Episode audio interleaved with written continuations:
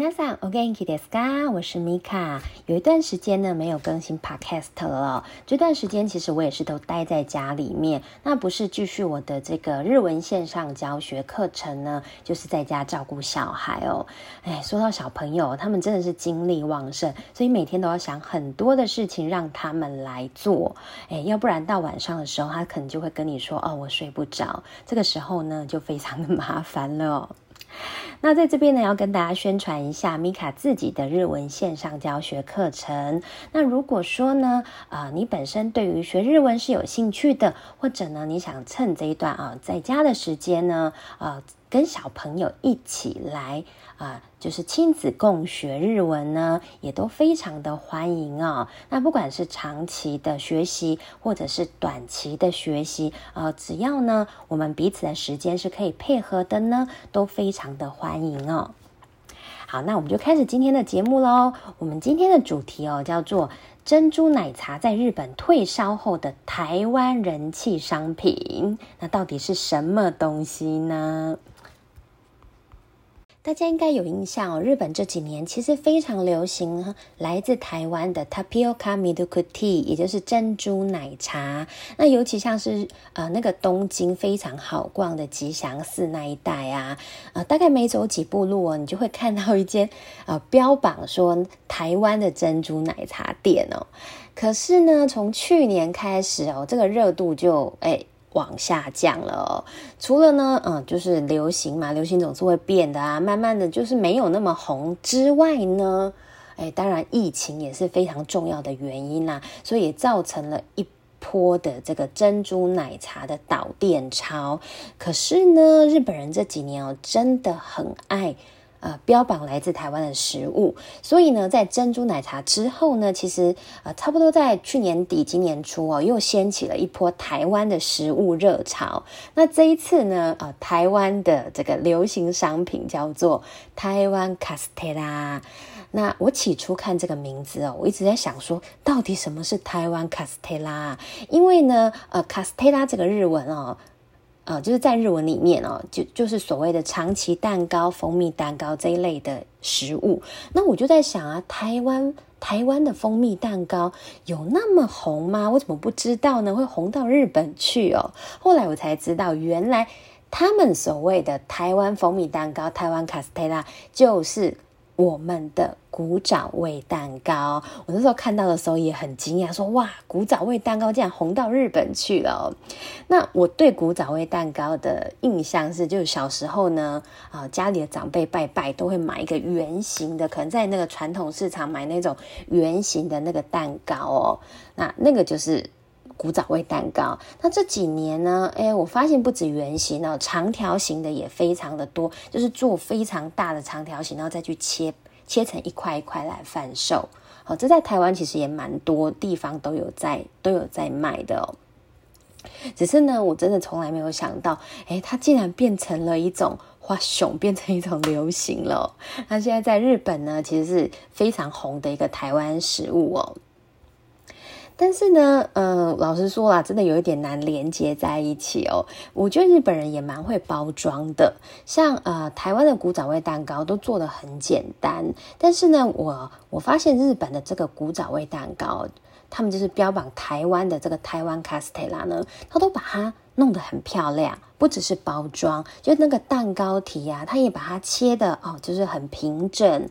然后呢，在这个蛋糕的上面呢，哦，古早味蛋糕的上面，它还会印一些不同的花样哦，比如说呃，它会印那个。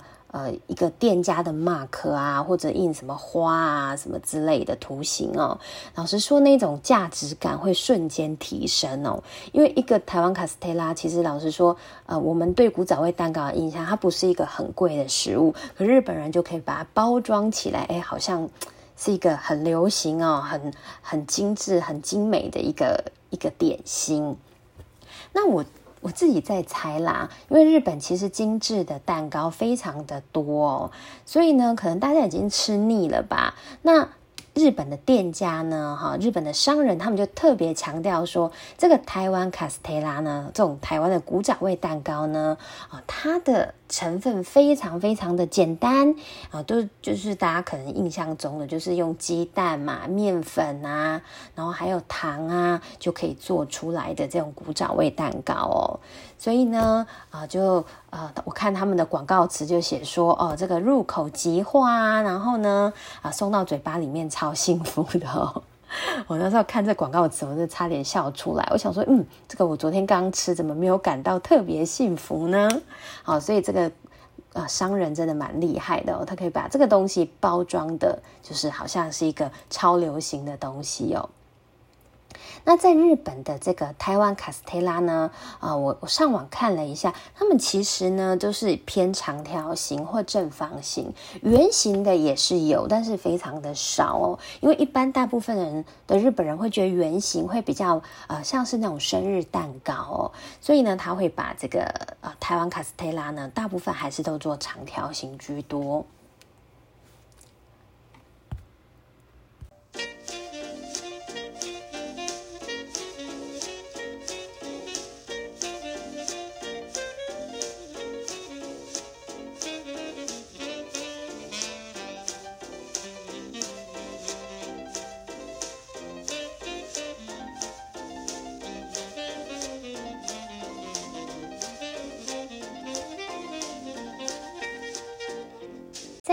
的台湾卡斯泰拉呢，其实跟我们一样有非常多的口味哦，呃，包含了像原味呀，或者是那个。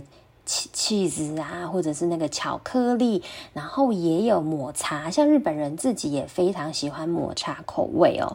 但我觉得比较特别的是，蛮多店家做的这个台湾卡斯特拉呢，都有一种哦，其中一种就是说，它上下都是古早味蛋糕，可是它中间会抹一层厚厚的那种，呃，就是白色的那种 nama cream 那种鲜奶油啊。很厚诶，我觉得很厚的一层鲜奶油，但是呢，诶，这在日本还蛮受欢迎的，所以很多店家都是推出中间包鲜奶油的这种台湾卡斯特拉。那在日本的 Seven Eleven 呢，前一阵子也推出了地方限定，哦，日本人超爱地方限定的哦，也就是你只要你。只能在某些地方的 Seven Eleven 可以买到那样商品哦，所以呢，我看那个新闻就写说呢，啊，前阵子在呃日本的 Seven Eleven 呢，啊，就推出了这个台湾卡斯特拉的三豆。那什么是三豆呢？就是三明治。那我那时候想说，哎，到什么叫做啊古早味蛋糕三明治？其实就是我刚刚说的，就是中中中间。包了厚厚的一层鲜奶油，那这个在日本还卖的蛮好的哦。那日本的这个 Seven Eleven 推出的这个商品呢，啊，它强调说呢，哎，它还蛮大的哈，男生也可以吃得饱。那它的长宽高呢是啊十乘以十乘以五公分哦，所以大家可以想一下，十公分乘十公分乘五公分，嗯，差不多啦哈，应该是可以吃得饱的啊。那它的售价是卖两百六十七块。啊，那个日币啊，其实算起来也不便宜啦。因为在台湾，我们都印象中这个古早味蛋糕不是太贵的东西嘛。不过以日本的物价来讲啊，嗯，也差不多。另外前阵子呢，日本的温蒂汉堡呢推出了一样商品，那这个商品呢叫做台湾 melon pan，也就是台湾的菠萝包或者台湾的冰火菠萝油。其实你看照片就知道了，它就是那个菠萝面包，然后中间夹着一层厚厚的那种黄色奶油。那在台湾我们都叫做那个。啊，就是香港的冰火菠萝油哦，所以呢，当它的名字啊，温蒂汉堡帮它取名叫做台湾 melon pan，就是台湾的冰火菠萝油。诶，我也是觉得蛮神奇的。诶，这明明就不是就是香港很有名的国民美食嘛？那怎么会变成台湾的呢？哦，我那时候也觉得很有趣哦。那也因为呢，啊，温蒂汉堡推出了这个商品呢，而且它是一间连锁店嘛，那么大的公司哦。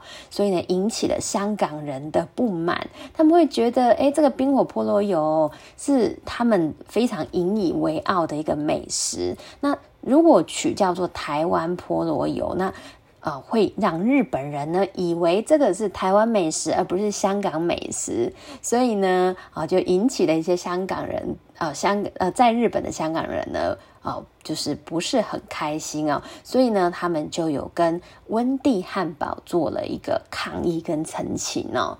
那第一次温蒂汉堡其实他有发声明，但是他还是不改，好，他讲了很多的理由借口，他就是不改，一直到第二次呢，哎，这个。啊，就是 这个，应该是说声浪越来越高，那就他们才澄清说，哦，好，那改名字叫做香港菠萝油哈，香港的梅隆胖。那很多人在讨论，包含日本的网友也在讨论说：“诶，明明温蒂汉堡那么大的一个公司啊，怎么可能他们的宣传广告部不会知道这种冰火菠萝油这种产品是香港的呢？怎么会写成台湾的呢？这不太合理吧？”所以大家呢都一致的认为说，因为这几年呢，啊，就是日本的这个年轻这一代呢，对于冠上台湾名字的商品呢。非常的趋之若鹜哦，所以只要关上台湾，他们就觉得哎，这个商品会卖得很好，尤其是吃的东西，尤其是美食类的，都很喜欢台湾的东西。所以呢，温蒂汉堡呢，哎，就算他知道这是香港来的，他也刻意去冠上这个台湾的名字，这样子呢，可能这个东西会比较好卖哦。